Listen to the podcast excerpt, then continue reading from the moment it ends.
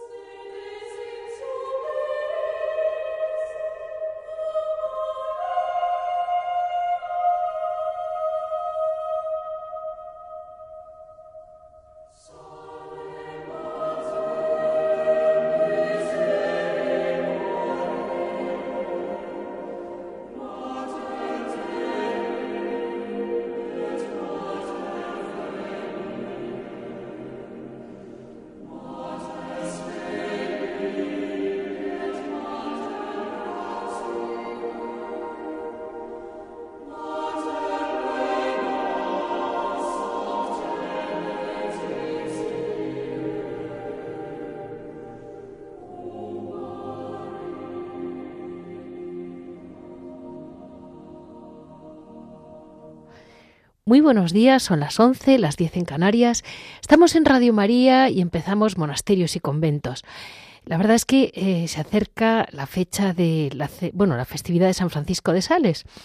Y yo he pensado para este programa que está jugando un papel tan importante en la sociedad y de paso en la Iglesia, en nuestras órdenes, en todo. El tema de la comunicación, que he querido acudir a este patrono de los periodistas y los escritores porque creo que nos puede dar, iluminar lo que, lo que realmente debemos hacer. Eh, en noticia vamos a hablar con las, una nueva congregación que ha venido a España, que es eh, las comunicadoras eucarísticas del Padre Celestial. En, historia vamos a hablar con el cister de Santa María de Huerta, el padre abad, San Don Isidoro o padre Isidoro. Eh, pues tenemos la enorme suerte de que va a poder hablar con nosotros un poco sobre lo que realmente es la profundidad de la comunicación. En, Hora de Labora hablaré con él y le preguntaré para que todos ustedes conozcan mejor una trama preciosa que ha montado él en el monasterio de Santa María de Huerta de las ventas de todos los monasterios del Cister de España, que a veces me preguntan y digo, pues siempre acudan a la tienda de Santa María de Huerta. En Piedras Vivas Javier nos contará pues lo que él quiera, lo que, lo que le parezca mejor, porque siempre tiene contestaciones. En este, este es el sumario para hoy, eh, lunes 23 de enero, y espero que entre todos nosotros consigamos que sepan que gran parte de este programa ha venido también iluminado por oyentes, a quien estoy muy agradecida.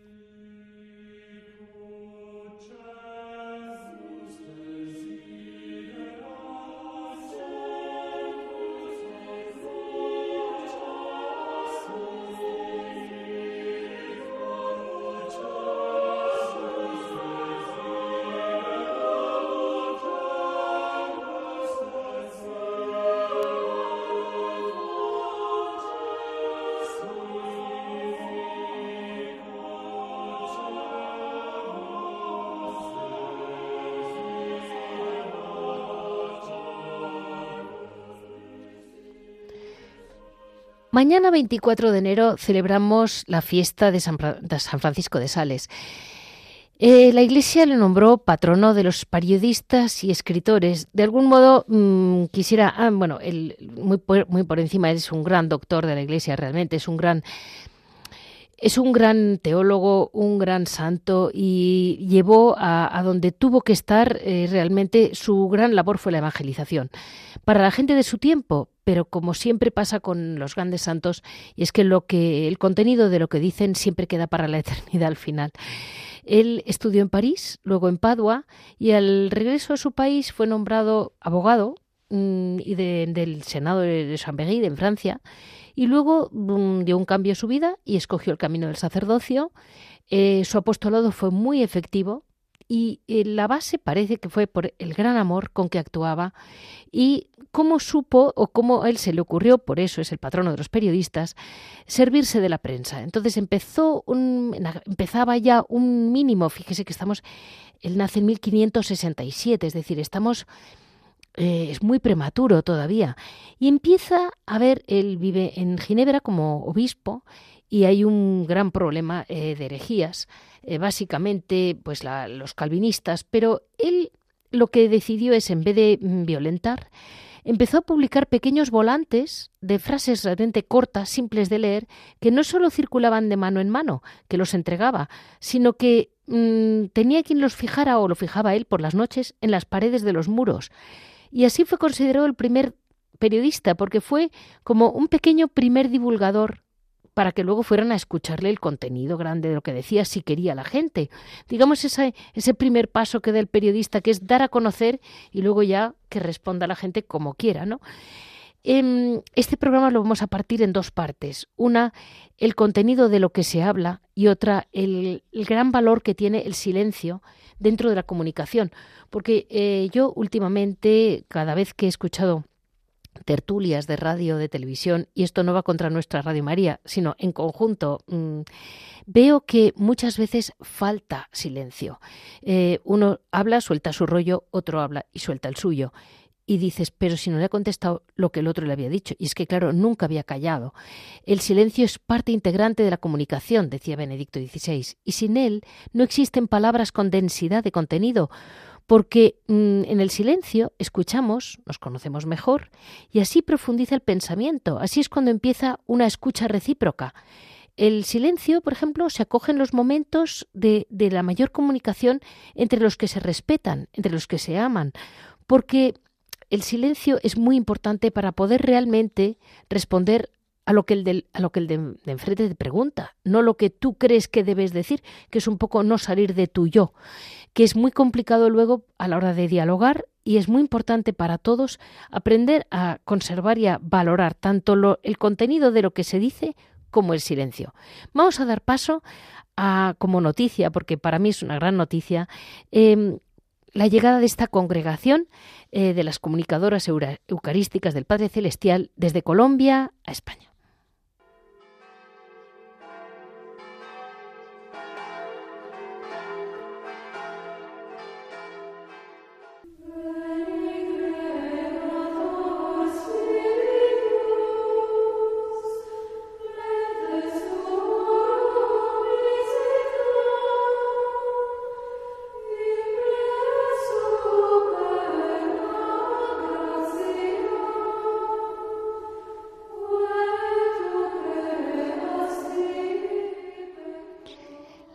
Comunicadoras eucarísticas del Padre Celestial tienen su origen en el año 2002. Estamos hablando realmente de una congregación muy reciente, cuando en el corazón de la Madre Gabriela del Amor, entonces era ya ermitaña eucarística del Padre Celestial, que es una congregación que probablemente no conozcamos la mayoría, pero ella ya, ya era una religiosa. Y brotó un llamado, mm, ella pensó que, no dudaba que era lo que tenía que hacer, que era el deseo de dedicarse a la evangelización a través de los medios de comunicación social. Este anhelo fue recogido y apoyado por el padre Antonio Lutens, que es el fundador de los ermitaños, y bueno, pues le pareció, le pareció que estaba bien. Eh, y viéndola una respuesta que llegó a ser enseguida, eh, tuvo un éxito enorme, y al ver esa respuesta, eh, que tampoco se la esperaban, de diversas jóvenes que querían unirse al proyecto comunicador. Eh, se impuso, pues eso, em, dejaron el, eremitorio de Bucaramanga y ya, mm, que era uso para las ermitañas, que es mm, más, digamos, más, basada en el silencio, y para no turbar su vida de silencio y soledad, fue cuando las comunicadoras eh, empiezan su, su, gran labor como, como lo que dice la palabra, comunicadoras. Eh, lo primero, que ellas siempre, ellas son eh, de, contemplativas constitucionales. Es decir, ellas sí que viven una vida intensa de oración porque tienen muy claro que para poder hablar es eh, un vaso que desborda, no es hablar por hablar. ellas tienen muy claro que lo que tienen que hacer, lo primero, es cargar con la cruz de cada día, consolar con los mismos consuelos con que hemos sido consolados por el Espíritu Santo. Es decir, una hermana eh, comunicadora, ella es posible que tenga un, mal día. Y si a través de su oración ella ha recibido un consuelo, el que sea, pues ella quiere transmitir eh, mm, el consuelo que, que, ella ha recibido. El carisma básico pues empezó con, con producción de programas televisivos, de radio, eh, creación de difusión de DVD. Es decir, lucharon muchísimo y parece que yo no, las conozco bien, les soy honesta, eh, pero por lo visto mm, llegaron a, vamos, están muy asentadas en Hispanoamérica. Eh, ellas tienen, yo diría que tres puntos que ahora me corregirá la hermana, pero mm, creo que son, uno es iluminar las mentes, que es una idea que viene yo creo que de Juan Pablo II, que es iluminar las mentes y conciencias de los hombres. Es muy importante porque hoy en día eh, es muy difícil para, para muchísimas conciencias escoger el camino correcto eh, ante la falta de luz que hay, de la falta de información. Función correcta, santa. Eh, la segunda, fortaleciendo las voluntades, es mover a las voluntades decaídas y debilitadas, dando a conocer la fuerza que viene de lo alto, porque mucha gente comprende que es débil, pero no sabe salir de ahí, y me parece muy buena su mensaje. Y el tercero es vivificando los corazones. Y es dicen vivificar sus corazones con el amor divino, presentándoles Dios Padre como aquel que realmente es el sentido de todas las vidas. Así vamos a dar paso a la hermana Cielo. Ellas han venido a España al monasterio de, de Mula, en Murcia, monasterio, el Real Monasterio de la Encarnación. Es un monasterio con una historia muy bonita y muy larga. Y bueno, solamente comentarles por si me escucha algún murciano o algún devoto del niño, que sepan que el monasterio de la Encarnación tiene la imagen de el niño de Mula, muy conocido en la comarca, porque se apareció a un pastorcito, que era Pedro Botía, que luego pasó a ser Fray Pedro de Jesús, eh, franciscano, y fue el gran promotor de que se hiciera una capilla. Empezó, pero como siempre acaba siendo un monasterio en aquella época, en el lugar donde a él se le apareció el niño, que es donde está hoy en día la imagen. El gran apoyo lo tuvo de mm, don Juan de Austria, que por eso es real monasterio, y optó por las clarisas, ya que el, ex niño, que ya era un franciscano, eh, entonces a partir de ahí, pues ya un poco situándonos dónde están las hermanas y de algún modo mm, eh, en, nuestra geografía y en nuestro ambiente, en qué ambiente se han encontrado, ¿no? Así podemos dar paso a empezar esta, estas preguntas a la hermana Cielo. Muy buenos días, hermana Cielo. Muy buenos días, ¿cómo estás? Qué gran alegría poder estar aquí con ustedes. Bueno, mire, lo primero que yo quería comentar es que dentro de una medida, en el monasterio de la Encarnación es un monasterio con una historia, con un peso, una ciudad, mula con historia, y ustedes han, digamos, irrumpido, como unas jóvenes hermanas colombianas que irrumpen en, el pueblo. ¿Se han encontrado bien acogidas, madre? Eh, realmente ha sido una cosa preciosa porque lo bonito de, de, ser católicos precisamente es que el católico cabe en el corazón de cualquiera, por decirlo así. Y nosotros también eh, en ese mismo sentido acogemos a las personas. Así que realmente la acogida ha sido maravillosa, muchísimo más de lo que cualquiera hubiera esperado. Nos sentimos como en casa, nos tratan con muchísimo cariño. Eh, muchos nos dicen con mucho cariño, mis monjicas, ya aprendiendo un poco de, de cómo lo dicen los murcianitos. ¿sí? Eh, lo dicen con mucho, con muchísimo cariño, siempre están pendientes de nosotros cuidándonos, apoyándonos, realmente ha sido sentirnos en casa. Me alegro muchísimo porque en el fondo eso es lo que queremos y siempre faltarán buenos comunicadores. Ustedes tienen clausura constitucional y su gran carisma es la comunicación. ¿Y cómo lo han ido asentando en Colombia? ¿Y dónde, cómo, cómo, ¿Cómo han conseguido ir encontrando su hueco? claro que sí. Bueno, pues precisamente nosotras somos comunicadoras y eucarísticas a la vez, que precisamente ese ser eucarísticas es estar a los pies de Jesús, porque realmente no se puede comunicar lo que no se ha escuchado primero, ¿sí? Entonces, comunicamos lo que Dios nos habla al corazón. Entonces ha sido también eh, hacer lo que Jesús hacía y eso es parte fundamental en nuestra espiritualidad, que Jesús en las mañanas y en las noches se dedicaba a la oración. Así que una comunicadora se levanta las mañanas a orar, a, hablar con el Padre del Cielo, su primer contacto es con el Señor y en las noches también dedicamos ese tiempo. Ahora bien, el resto del día, entonces seguimos hablando con Dios, pero a través del trabajo, del trabajo bien hecho. Uno de nuestros patronos también es San José María Escriba de Balaguer, que él decía justamente que tú te santificas en el trabajo y haces del trabajo oración. Así que una buena comunicadora también lo que hace es hacer de su día oración, trabajando, haciendo las cosas bien hechas. Creo que así ha sido el modo como hemos podido compaginar, entrando poco a poco en el mundo de los medios de comunicación, dejando, respetando esos espacios de oración y el resto del día pudiéndolo dedicar a los asuntos más apostólicos. Ay, pues sin duda, madre, porque es verdad que, que es difícil mm, un periodista mm, para hablar de ustedes, por ejemplo, si no conoce la oración, porque claro, mm, no entiende nada. Resulta como el agua y el aceite, son dos idiomas. sí, sí, es, ha sido completamente, y eso es un tope que hemos tenido con algunos periodistas, y nos dicen, pero de verdad, o sea, ¿cómo, ¿cómo puede uno realmente estar enfocado si también tiene que dedicarse a orar? O sea, es que eso necesita tiempo, pero ahí es donde dices, bueno, si tienes, eh, Madre Teresa de Calcuta era impresionante porque decía que entre más apostolado que, te, que se tenía, más oración había que tener. Pues precisamente eh, es también como poder llegar al periodista, a esas personas que, porque evangelizamos en y a través de los medios, es decir, que los primeros que queremos evangelizar son a los que trabajan en el medio, ¿sí?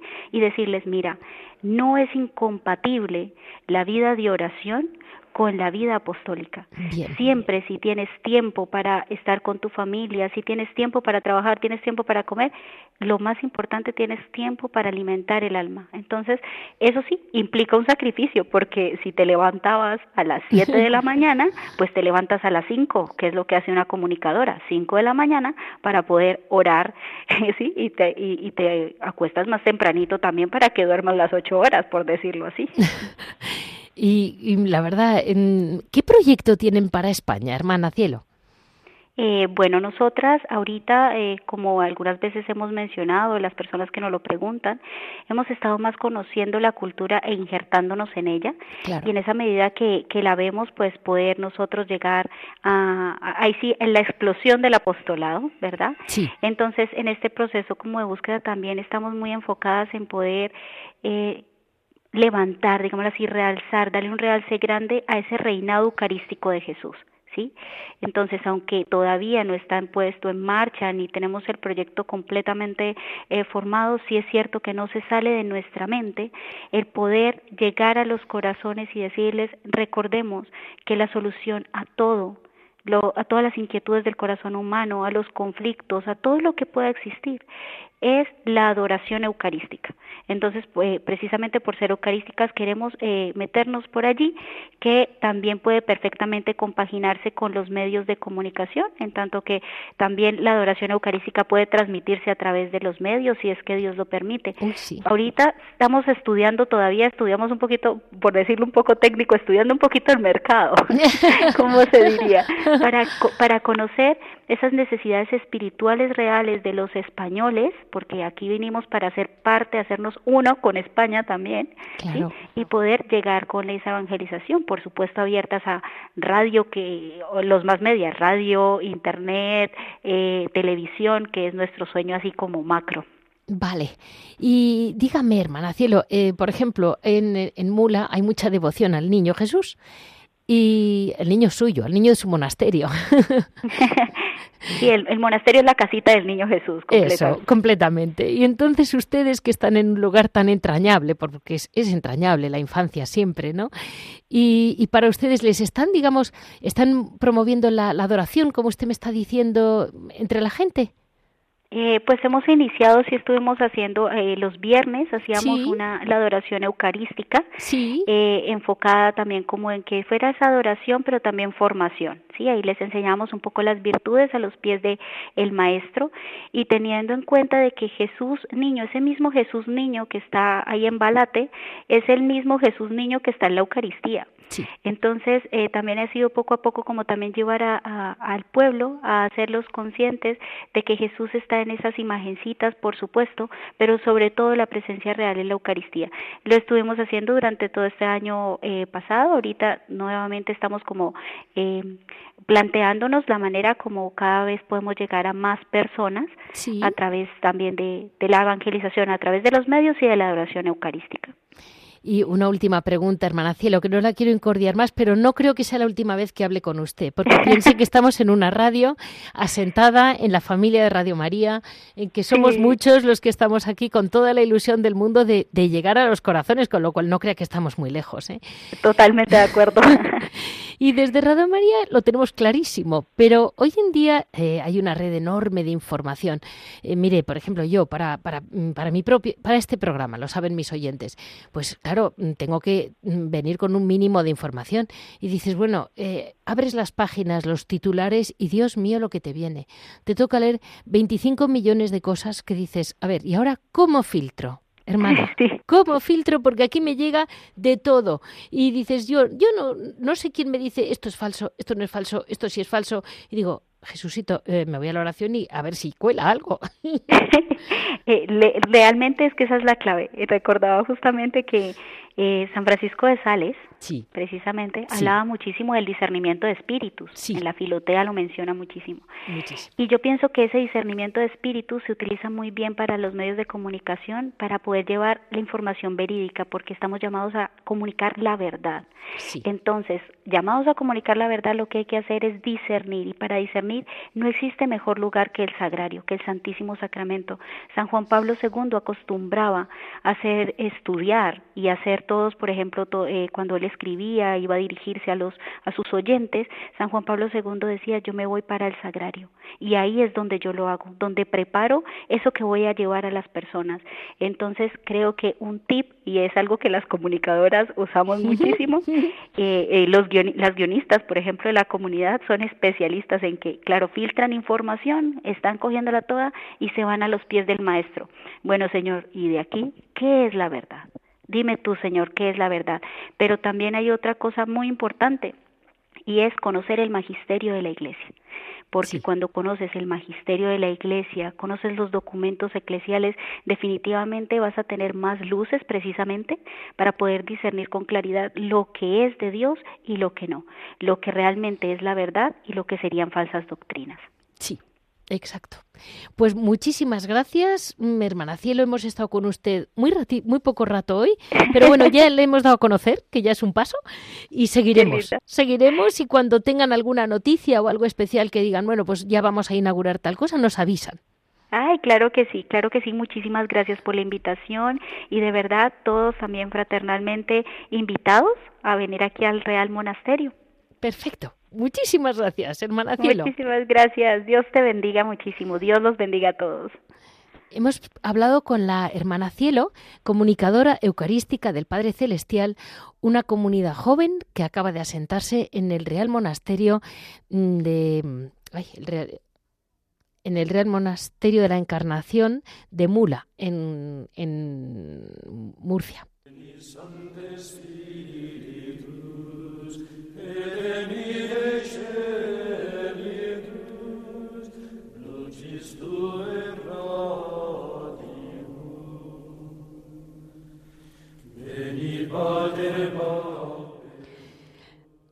Hoy tenemos la gran oportunidad de hablar con el padre abad Isidoro, padre Isidoro le vamos a llamar, de la abadía cisterciense de Santa María de Huerta, de Soria. Yo diría que es una de las grandes abadías del Cister, con más, con un carisma joven, con un carisma. Tienen también eh, un pequeño monasterio en Montesión de hermanos de allí. Eh, quiero decirles con eso que es una comunidad muy viva y de algún modo, bueno, pues, pues eh, em, creo que tiene mucho valor hoy en día que hombres jóvenes, monjes jóvenes, sigan realmente entendiendo a fondo la profundidad del cister. El cister, como saben todos ustedes, eh, mm, está basada en la regla de San Benito, la regla que dejó escrita en el siglo VI y asumida por los primeros cistercienses con la fundación en 1098. Recuerdan que la gran, pequeña, mini revolución del momento fue la Carta de Caridad, que es la que marca el cister una, una vuelta, digamos, a sus orígenes en aquel momento, una mm, tanto Esteban Harding como se lo estoy semi mm, digamos que el alma de San Bernardo también influyó muchísimo, aunque él le consideran fundador, pero no fue fundador, fue de los primerísimos monjes y él tuvo el gran sello de la Virgen María, parece. Y dentro de todo piensen que eh, desde entonces ahora ha habido, pues eh, yo creo que mil años les dejamos la oportunidad de haber tenido cambios, pequeñas o grandes reformas, todo ese tipo de cosa propia de los años. Parece que mil les, se, lo, se, les, se lo permitimos. Pero hay una cosa muy importante. Eh, decía Santa Teresa que Dios no se muda y Dios no se muda. Hay algo en el cister que nos muestra una parte, vamos a llamar, eh, eterna de la presencia de Dios. Eso mm, yo no lo he dudado nunca. Este programa eh, lo he dedicado especialmente al tema de la comunicación.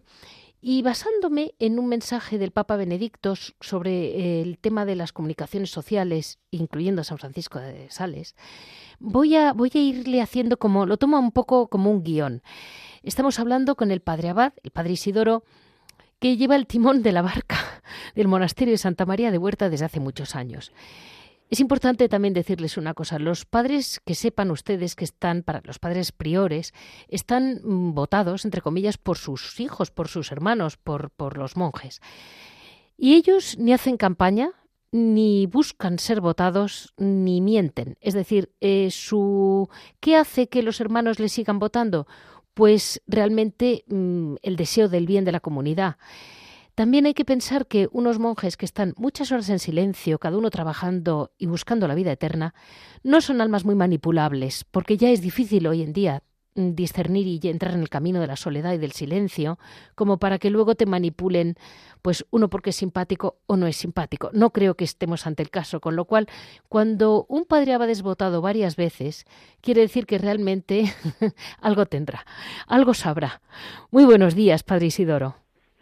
Buenos días. Muchas gracias por estar con nosotros. Muy bien.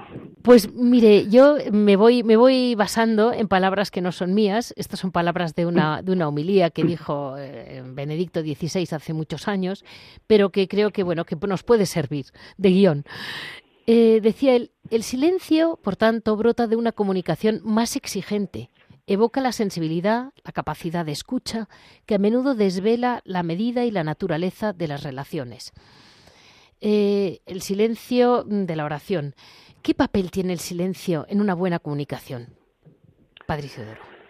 Sí, vamos a ver, el silencio a veces se, ve como, algo negativo, ¿no? Es excluir la palabra, eh, eh, como si fuera algo, algo negativo. Otras veces es como algo utilitarista, ¿no? Crear una armonía interior, que está bien, todo eso es válido. Eh, buscar pacificar la mente y, eso está bien, ¿no? Pero el silencio desde una dimensión más espiritual, más teologal, eh, ante todo es crear un espacio, es decir, crear un espacio precisamente para acoger, ¿no? Acoger la palabra. Eh, es muy importante eso, porque cuando miramos el silencio, como a veces la meditación u otras cosas, desde nosotros mismos, nace y muere nosotros mismos. Al final es algo que buscamos para nuestro propio interés.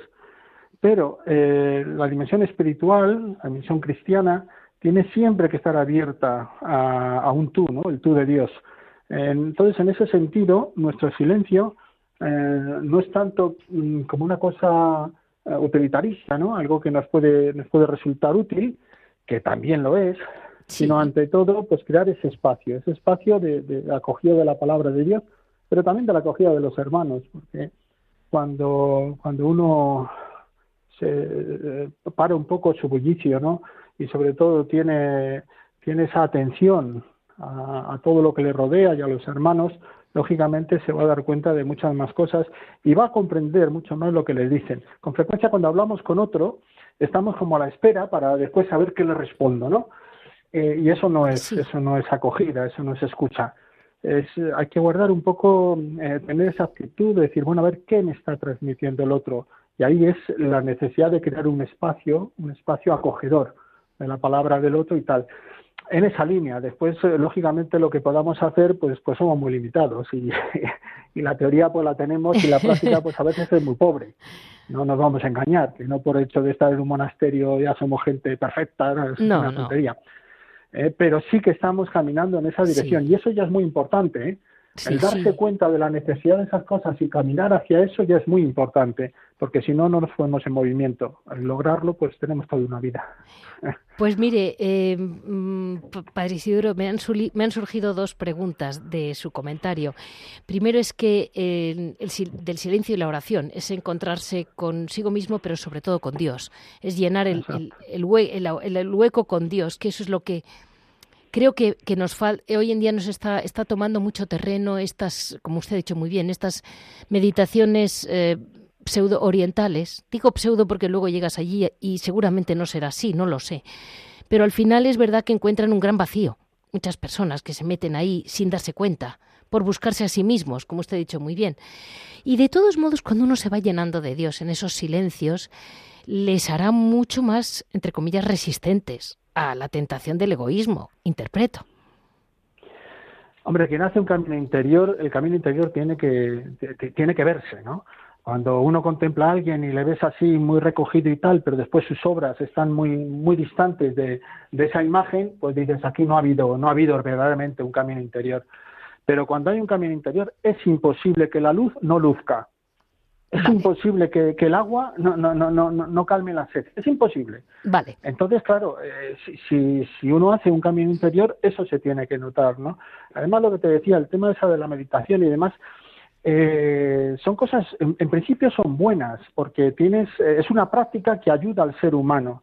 Lo que sucede es que cuando uno tiene fe, tiene que mantener siempre esa dimensión trascendente, ¿no? Hacia el otro. y eso es lo que cambia un poco la diferencia de una meditación eh, aséptica, sin más, que puede ser buena como práctica, a una meditación cristiana que ya es oración, ¿no? Que es una escucha y una respuesta. Y eso es, ahí está la diferencia, ¿no? También es cierto que a veces en nuestra misma vida cristiana tenemos que, que, que potenciar eso, ¿no? Porque eh, tenemos que hacer autocrítica porque a veces uno busca fuera lo que no encuentra dentro y eso es, y eso es lamentable. Sí. Entonces tenemos que fomentar en nuestra vida, vida cristiana pues esos espacios, ¿no? esos espacios de oración como algo crucial, no, no como, un, como algo accesorio como algo crucial para poder vivir nuestro cristianismo. Y cuando usted comentaba eh, cómo comunicarse con los hermanos, cómo hay que realmente mirar y, y, ver por dónde va lo que te quiere decir tu hermano, eh, ahí hay un idioma de los sentidos, entre comillas, no sé cómo expresarlo bien, que lo comenta también Benedicto, pero yo lo he visto, por ejemplo, en las monjas, cuando yo voy a ver a mi hija, al Carmelo, eh, estoy a 20 metros entrando en, detrás de una doble reja que no sé ni cómo la veo, y ya me dice, estás muy cansada, ¿verdad? O estás nerviosa, y yo digo, pero ¿Cómo se pueden enterar de tantas cosas a través de los tornos, padre?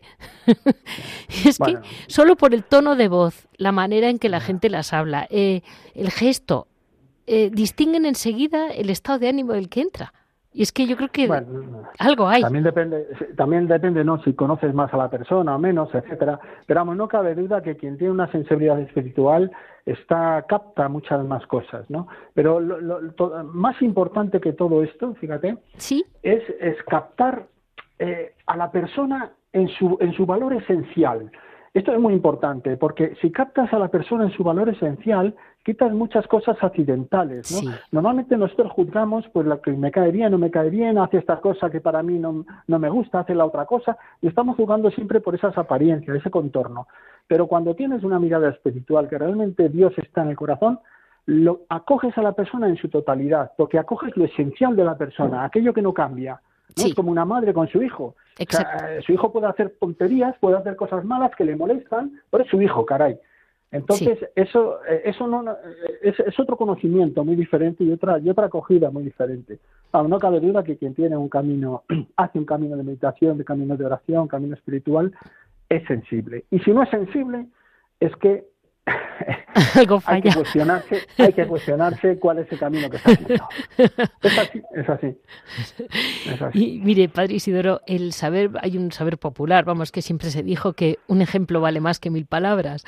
Eh, ¿Lo perciben ustedes? ¿Usted cree que la gente valora y aprecia su, su voz silenciosa, por ponerle un nombre?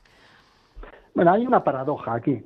Eh, por un lado, vivimos en un mundo muy pragmático, muy eh, donde se, ensalza, se habla por, todos los sitios, que si de la ciencia, la ciencia, la ciencia, que si el, eh, que si la, no sé, el, el, bienestar, que si, bueno, todo eso hablamos y eso lo tenemos todos dentro, lógicamente, porque es lo que palpamos y al final es lo que nos atrae. Por otro lado, hay una intuición de que mm, hay una dimensión espiritual que sigue existiendo, incluso entre la gente menos creyente porque se, se busca unos ámbitos, ¿no? Eh, entonces nuestra vida, por un lado, resulta absurda porque no hacemos nada práctico, no hacemos nada eh, aparentemente, ¿no? que, que produzca un beneficio, pero por otro lado siempre queda la incógnita, ¿no? caray, hay unas personas que, que, se han metido ahí, no creo que estén locas, ni estén desesperadas, ni estén... Porque antiguamente, pues yo qué sé, eh, si la pobreza era grande, uno no tenía capacidad de formarse y cosas de esas, se entendía. Pero es que ahora eso no existe. Si uno entra en un monasterio, tiene que ir en contracorriente. Y, tiene que, y tiene que hacerlo por, por otra dimensión, lógicamente. Eh, entonces, eh, siempre queda un interrogante, ¿no? De que esas personas que dedican su vida a la oración, a otra dimensión, algo tienen que, ofrecer. Pero vamos, tampoco nos preocupa demasiado. Sabemos que muchas personas pues nos, que vienen por aquí nos escriben que les hemos hecho mucho bien nosotros sin darnos cuenta y supongo que otras muchas pues dirán que somos unos parásitos sociales. Pero bueno, es que eso a mí nos, nos trae sin cuidado, la verdad es esa. Pues mm, bueno, le hago un par de preguntas más y ya le dejo. Mire, mm. Mm, usted, Padre Isidoro, ¿qué cree? Ahora hay una sobrecarga de información tremenda. Eh, el hombre eh, es que no puedes parar sin oír ruido en alguna parte. Y, noticias de todo tipo. Pasa algo, una, cualquier cosa que pase, una muerte de un magnatario, en 10 minutos ya está, recibes 45 millones de mensajes. Entonces, yo creo que el hombre al final se acaba como angustiando, ¿no? Como tensionando. Eh, ¿Usted cree que al, hombre le daría mm, paz, un poco más de silencio y más de, mm, serenidad? Vamos a ver. Eh, la curiosidad humana sí. Eh, está ahí. Y eso en principio no es nada malo, porque si no hay curiosidad, no hay ansia de saber, no hay ansia de investigar, no hay ansia de tal. Entonces la curiosidad humana tiene una, un componente positivo.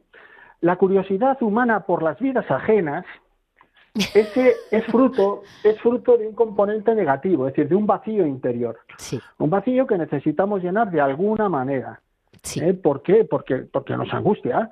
Entonces se da esa paradoja. Hay una cosa buena que puede tener resortes malos, pero no porque las cosas sean malas, sino porque dentro uno no está cultivado. Es decir, necesita llenarse, pues eso, de, de, de, de cosas insulsas que, que, para entretenimiento pues está bien, no somos máquinas, de vez en cuando necesitamos entretener, ¿no? Pero que eso, que solo nos alimentemos de eso da pena, sencillamente.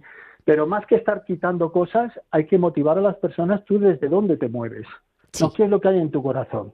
Sí, sí, y bueno, al final solemos tirar por lo más fácil, eso es verdad. Sí. Pero la vida es así. Bueno, a, lo, a lo fácil, pero es una pena perder cosas muy importantes de nuestra propia existencia, porque la vida pasa, claro, y al final de la vida llegamos y miramos para atrás y eso sí que lo constata muchas veces. Personas ya que llegan al final, los 60 años, 70 años, que miran para atrás y dicen, pero yo qué he hecho, ¿no? y otros pues ¿eh? dicen, sí, al menos he dado mi vida. Eso es interesante. Y Padre Isidoro, una, una, última pregunta que como cisterciense pues yo no puedo, no puedo cerrar este, estas preguntillas sin mencionar a la Virgen María. Y en este caso le voy a preguntar, el, Evangelio que tan poco habla de su vida, que tan poco dice lo que, lo que hace lo que hizo, como usted ha dicho muy bien de su esencia, lo que hizo, dónde estuvo, ella estuvo donde quiso el Señor que estuviera, y cómo guardaba las cosas en su corazón, su silencio. Y, la Virgen María mm, habló, parece que poco, y lo que habló fue muy justo, pero anda que no la escucharon poco, como ustedes. y y María entra en el corazón a través del silencio también. Porque hay una tendencia a buscar como en el silencio como una especie de abstracto Dios celestial, que no es mm. realmente, dices, y la Virgen María entra en el corazón porque mm, leyendo a San Bernardo parece que tiene hueco seguro. Sí, vamos a ver. Es que ah, eh, ah, a veces eh, en la espiritualidad la hacemos muy centrada en nosotros mismos, ¿no? Entonces puede estar movida por nuestros propios sentimientos, gustos, etcétera. Otras veces pues la hacemos, como dices, de una forma abstracta, ¿no? Pues como una cosa ahí. Pero nosotros no podemos olvidarnos que formamos un cuerpo, es lo hermoso, somos el cuerpo de Cristo. Entonces, eh, todo lo que hacemos unos y otros nos ayudamos y nos desayudamos. Entonces, claro, la Virgen María aquí, lógicamente, es, el prototipo de discípula, es el, es el modelo a seguir, y aparte también que la madre, ¿no? Jesús nos lo entrega como madre. Entonces, ella no cabe duda que para nosotros eso es un auténtico modelo. Un auténtico modelo ya lo vemos en su vida sencilla, en su vida entregada, en su vida que lo guardaba todo en su corazón, que a veces creemos que tenemos que hacer muchísimas cosas. Claro que hay que hacer, no podemos caer en un quietismo. Hay que hacer, pero ojito, que hacer para estar moviéndonos, corriendo y no llegar a ningún sitio, no merece la pena. Entonces muchas veces hay que estar parados, a trabajar primero, hacer en el propio corazón, dejarnos hacer y dejándonos hacer, seguro, seguro, seguro que, que la acción va a llegar, sobre todo empezando por lo que nos rodea. Entonces esa es la actitud de María, ¿no? Cuando encuentra a su prima Isabel y tal, echa a correr, había en su corazón y eso le movió a, actitudes eh, mucho más concretas. Y ahí realmente Dios actúa. Entonces hay un misterio espiritual donde se nos, se nos desborda, es Dios el que está actuando y no, como nosotros queremos ser tan protagonistas, pues no nos, no, no, no nos convence, es solo lo que Dios hace. para nosotros realmente la Virgen María es un, un auténtico modelo, un referente y después también está esa dimensión incluso afectiva porque también somos claro. también somos nuestras emociones y sentimientos no entonces ese, esa dimensión de la madre cuando uno está apurado dice ay mamá mía no o sea nos acordamos a veces de la madre del origen. Sí. y es así pero eso no, no, está mal eso no hay por qué descartarlo no hay por qué decir que eso es de, de una calidad inferior. Lo que pasa es que hay que meterlo dentro de todo el contexto de nuestro camino espiritual Claro. De una forma ordenada. Claro. Es que hay veces que en el silencio no se, no se, no entra, nunca, la, Virgen María no tiene hueco. la encontramos. Tiene hueco. eso. Pues ahora vamos a pasar eh, dentro del mismo monasterio de Huerta, que tiene un gran papel hoy en día para los cistercienses de toda España, eh, a su hora et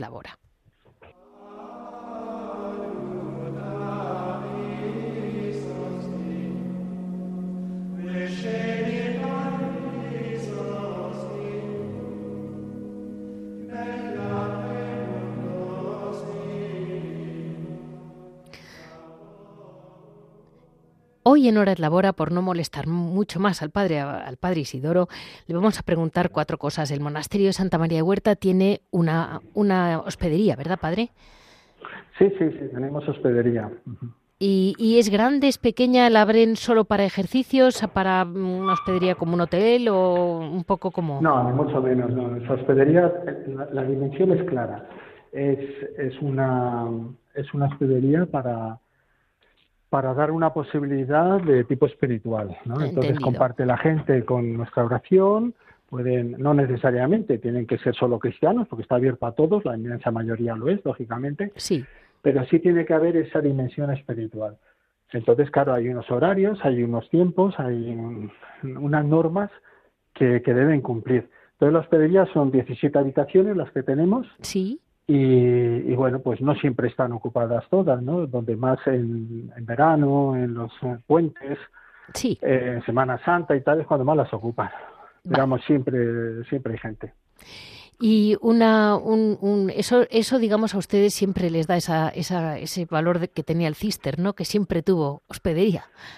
Sí, la acogida es una de las características de la vida, de la regla benedictina y por lo tanto de nuestra vida también.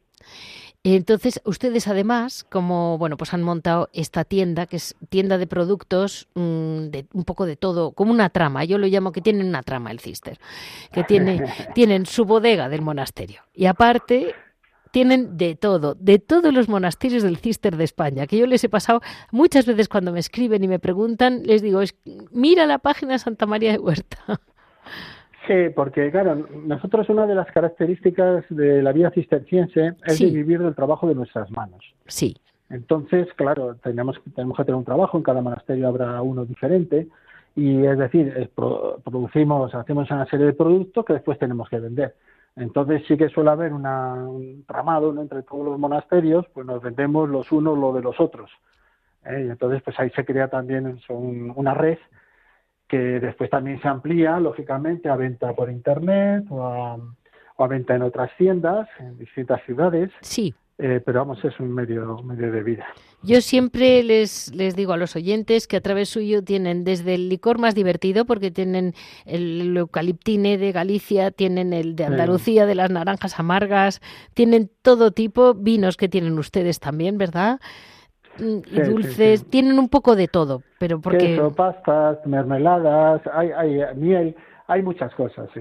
Hay muchas cosas y la gente la verdad es que cada vez compran más incluso por, por tienda online. Eso, online es lo que quería decirle. Y luego tienen pues hasta productos sin azúcar, tienen chocolates, tienen jabón artesanal, tienen un poco de todo real y todo hecho en monasterios del Cister, que eso sí que Sí, fundamentalmente sí, todos son monasterios de Cister, sí, a lo que vendemos en casa estoy pensando, pero creo que sí que son todos monasterios. No sé si habrá alguno alguna cosa de otro monasterio, pero bueno, en general es todo de, hecho por monjes o monjas. Eso, eso es siempre es una tranquilidad para todos y además que es una cosa que la gente pide mucho, ¿eh? porque no crea que es muy está muy de moda el kilómetro cero y ustedes tienen mm. kilómetro cero para algunas cosas, pero sus otros hermanos tienen su propio kilómetro cero y ese es el que llega a usted. Claro, claro. Muchísimas gracias, Padre Isidoro, de verdad. Muy bien. Y yo quería comentarles a nuestros oyentes que hemos tenido la oportunidad hoy de hablar en, para dos secciones del programa con el padre abad del monasterio de Santa María de Huerta de Soria, que ya hablamos con él hace años. Eh, él, gracias a Dios, no se acordaba de nada porque tiene demasiado que hacer, que está es lo que tiene que ser. Pero yo sí me acordaba de él. No nos aburrimos. No, no, no, ya si no ha podido ni pasarme un hermano para quitarle el carga, eh, quiere decir que, no paran. Están trabajando todos, están trabajando. Yo mismo vengo del trabajo, ¿eh? lo que pasa es que ahora he buscado un hueco libre y ya está. Muchísimas gracias, Padre Isidoro. Hasta otra pues ocasión. gracias, gracias a ti. Adiós, Leticia. Adiós.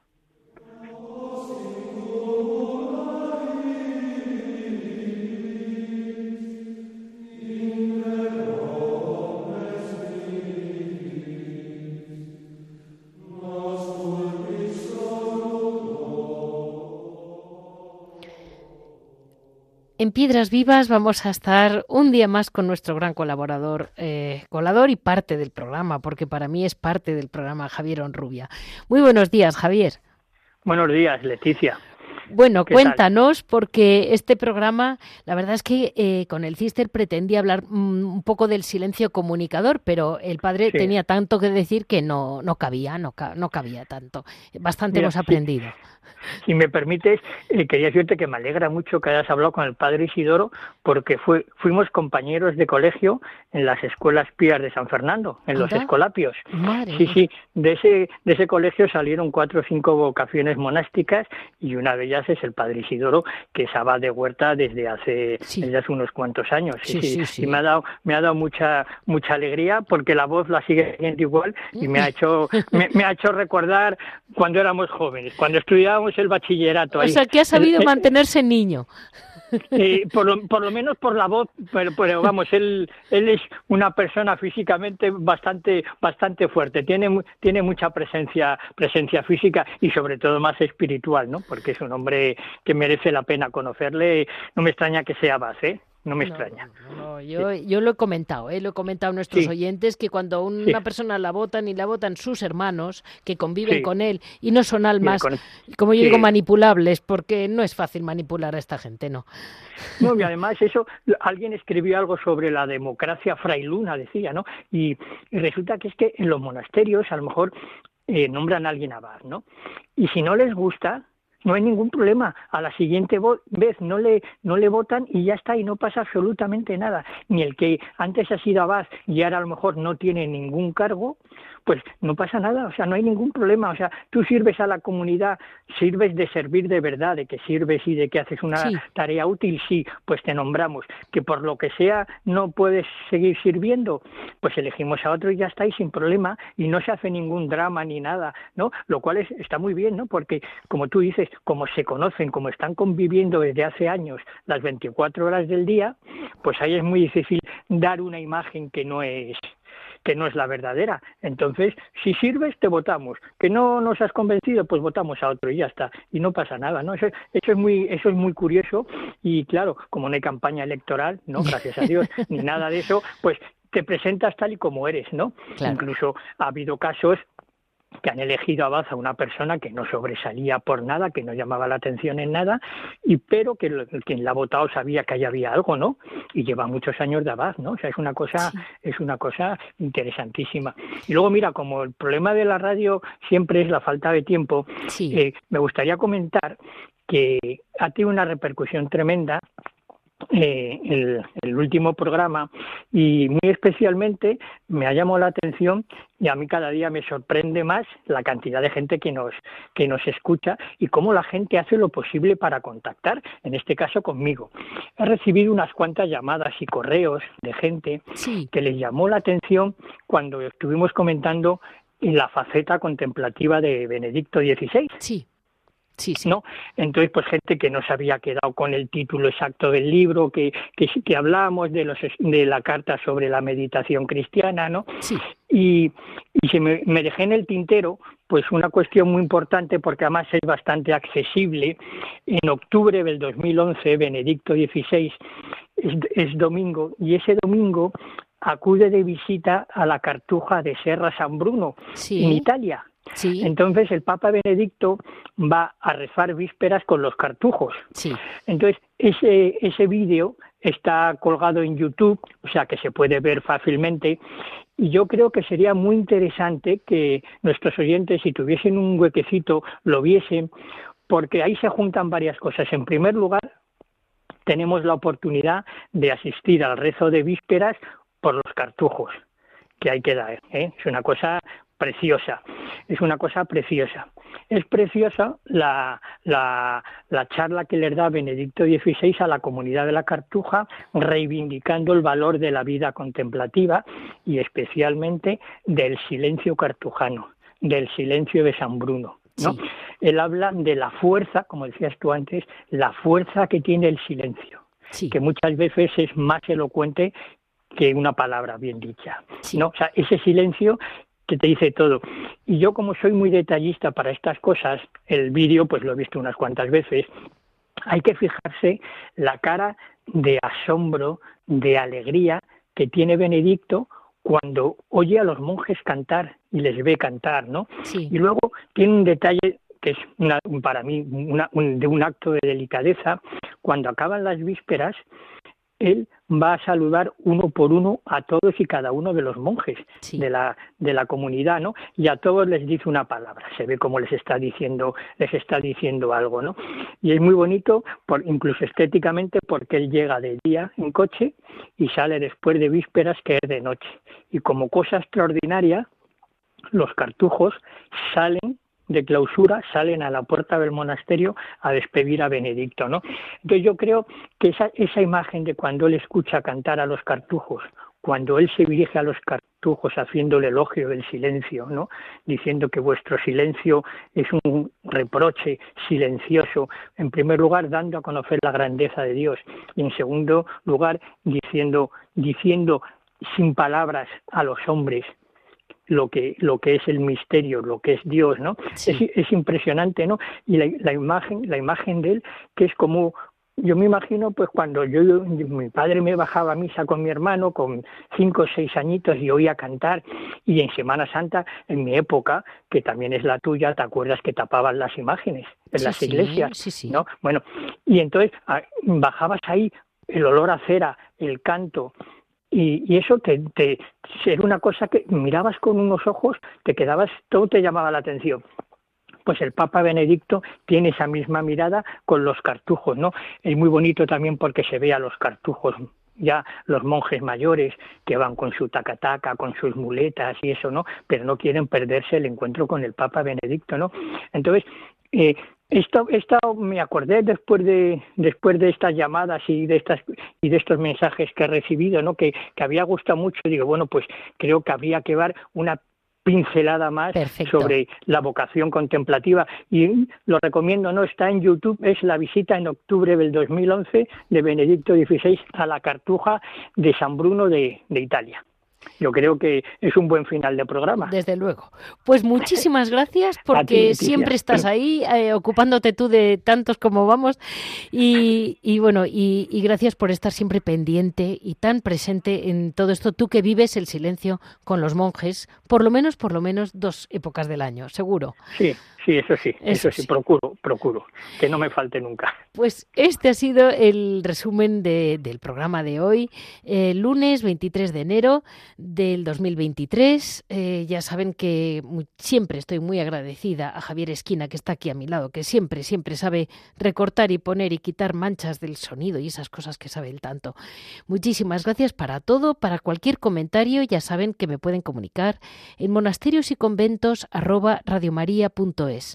se lo repito, monasterios y conventos arroba radiomaria.es. Si desean eh, escuchar los programas, los tienen en la página de la radio, eh, Radio María Podcast, en los podcasts. O sea, en la página de la radio miran en radiomariapodcast.es y ahí lo tienen. Muchísimas gracias a todos ustedes y espero estar con ustedes pues pronto. Muchas gracias.